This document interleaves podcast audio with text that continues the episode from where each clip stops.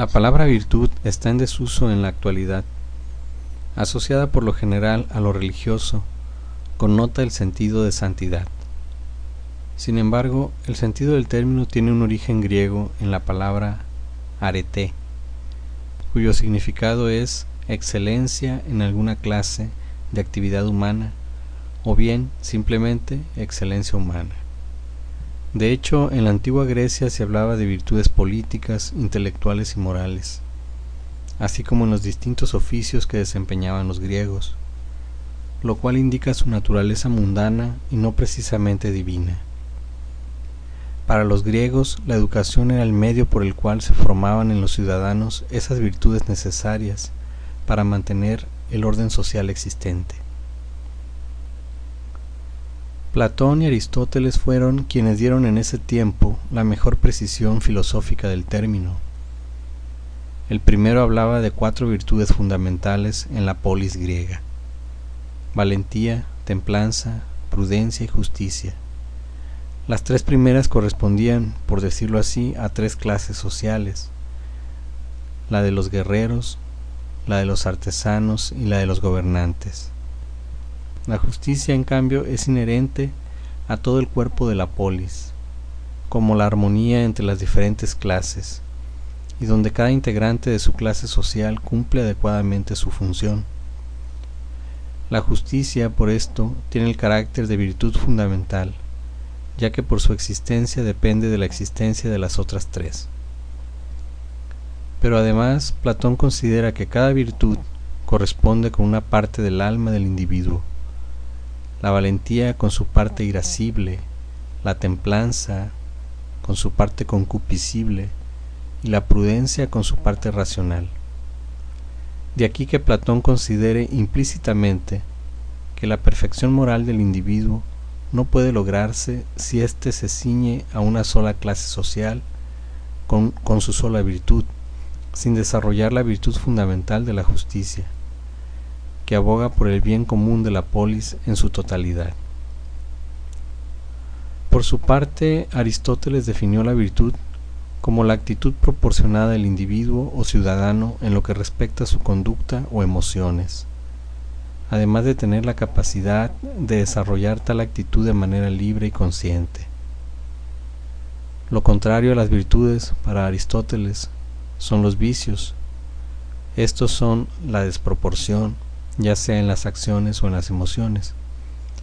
Por ejemplo, la valentía es una virtud porque corresponde a una actitud proporcionada respecto a la emoción del miedo. El valiente no incurre en una debilidad de carácter al actuar cobardemente, es decir, al dejarse dominar por el miedo y no afirmar su racionalidad. La virtud moral se funda en la racionalidad, en la consideración objetiva de las situaciones y saber qué hacer en función de ello. Y esta consideración objetiva debe valorar tanto los excesos como los defectos. Si la cobardía, exceso de miedo, es el vicio contrario a la valentía, también lo es la temeridad. En esta el hombre yerra por defecto el sentimiento del miedo, siendo tan irracional como el cobarde. En la era moderna nos encontramos con una definición de virtud que contempla más de cerca la naturaleza individual del hombre antes que su naturaleza social, aunque sin dejar de hacer esto último. Spinoza define la virtud del individuo humano como su potencia, su poder, la capacidad que tiene de autoconservarse y afirmarse, expresado en lo que él llama conato o deseo. El deseo es el esfuerzo consciente del hombre por perseverar en su ser y es su esencia, al igual que su virtud. Y no obstante que esta definición parece equiparar a la virtud con el egoísmo, no es así. En todo caso, la virtud es compatible con el amor a sí mismo, que no es contrario o excluyente con el amor a los demás. Lo más digno de amor para un ser humano sano es otro ser humano sano, antes que cualquier otra cosa de la realidad, ya sea viva o de naturaleza inerte. Y esto ocurre porque solo en la relación humana el ser humano se realiza como ser humano, es decir, afirma sus potencialidades, lo que está en su ser y quiere realizar.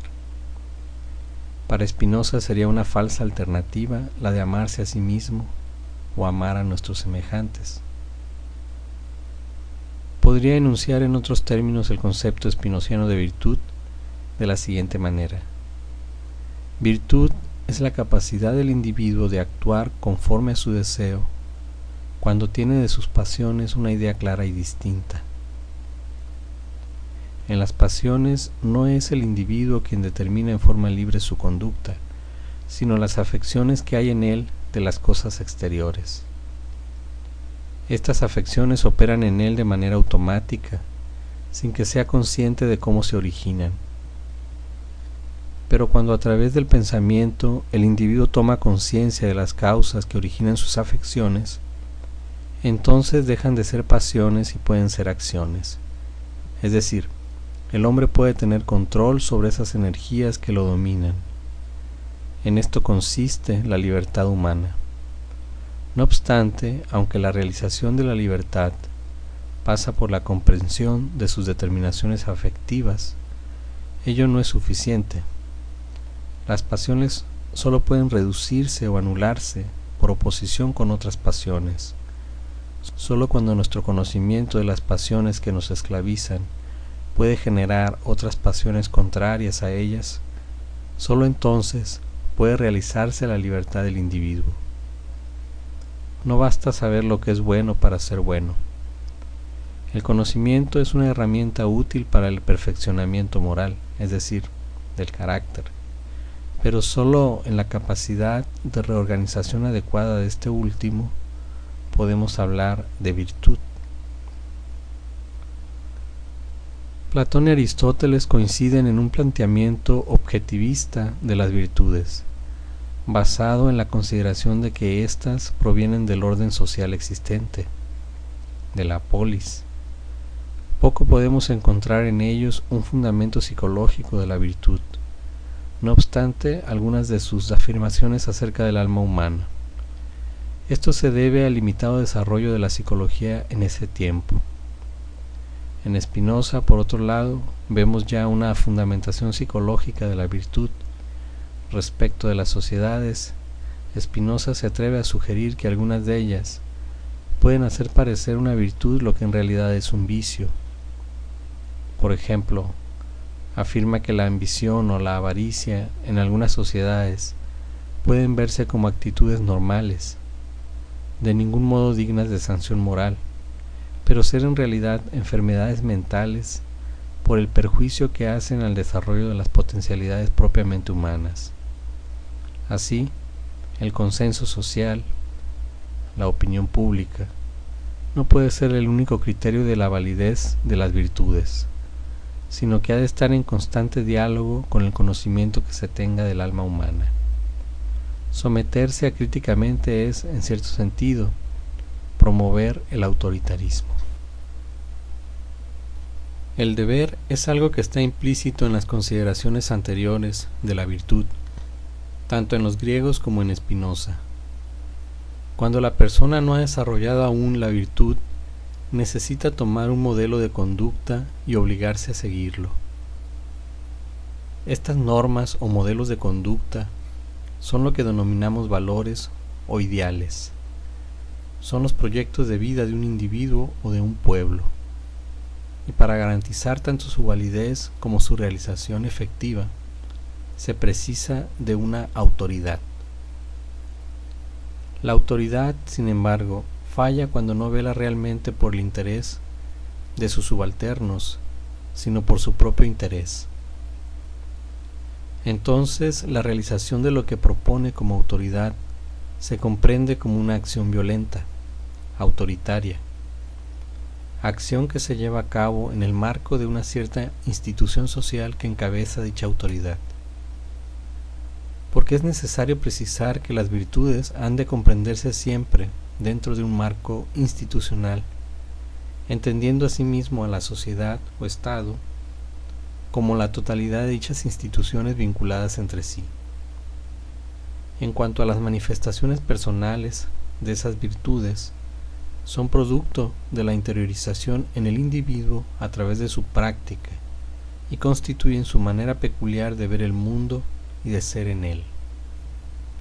En esa interiorización de los valores propuestos por una sociedad a través de sus autoridades, se forma en el individuo la conciencia, no sólo entendida esta como conciencia moral, como la capacidad de distinguir entre lo bueno y lo malo socialmente modelados, sino como el conjunto de funciones psicológicas propiamente humanas que nos distingue de los animales.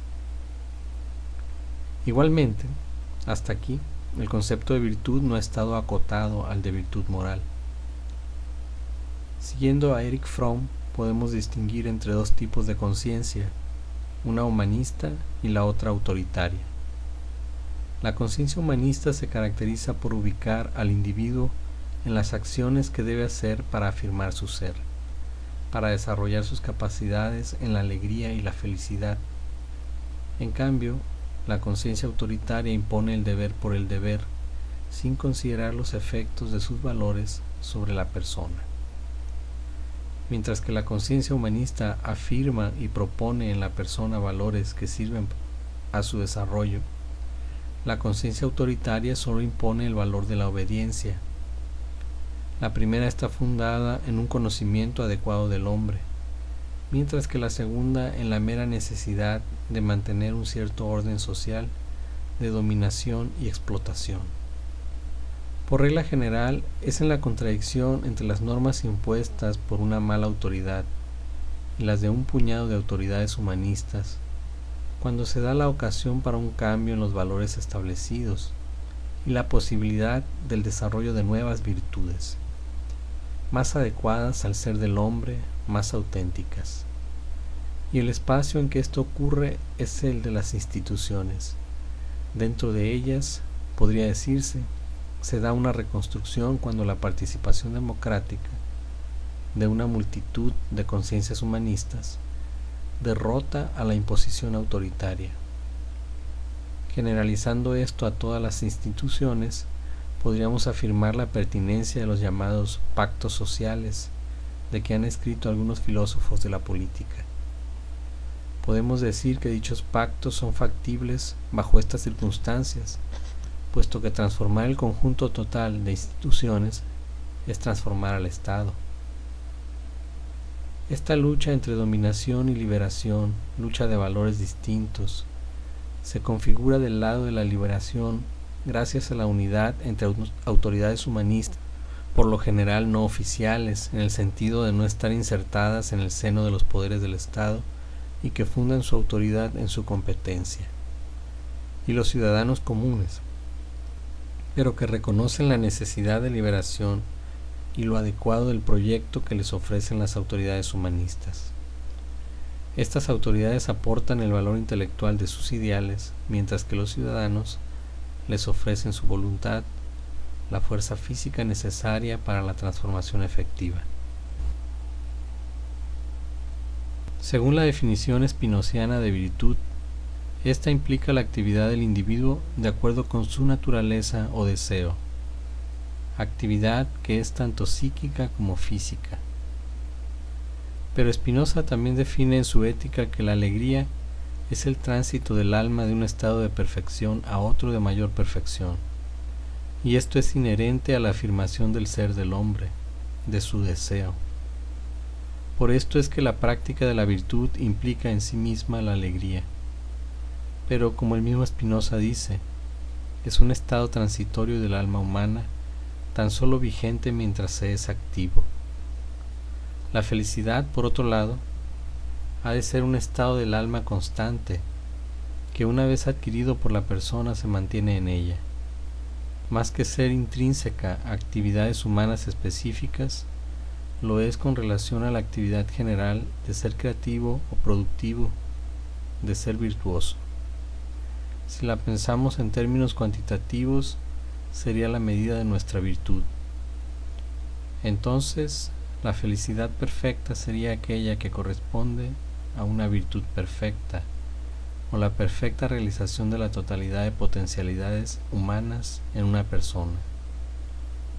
En cualquier otro caso, estaremos frente a una mera alegría o simplemente una pequeña felicidad. En Aristóteles, a diferencia de esta definición de Spinoza, la felicidad, así como la perfecta virtud, está limitada a la actividad puramente intelectual y se confirma en el tiempo, en la totalidad de la vida vivida por alguien conforme a la virtud. De tal modo, para Aristóteles solo se alcanza la verdadera felicidad al morir.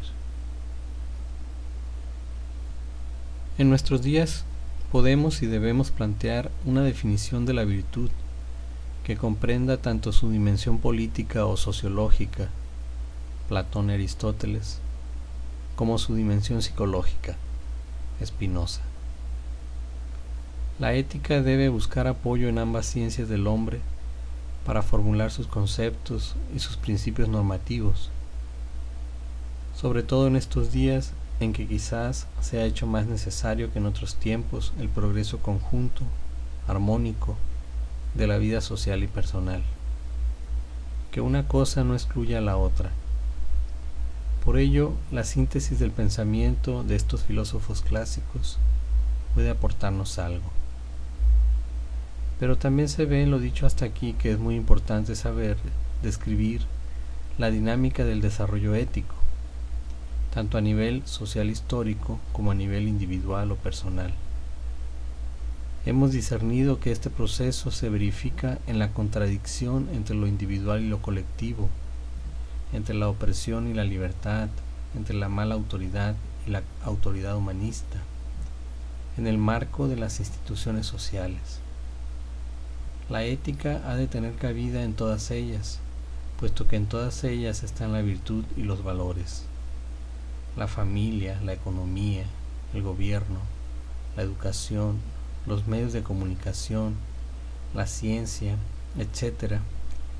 Todos ellos son ámbitos en los que la ética puede y debe aplicarse en tanto que corresponden a algún aspecto de las potencialidades humanas, que puede estarse afirmando o negando propiciando tristeza o alegría, felicidad o infelicidad.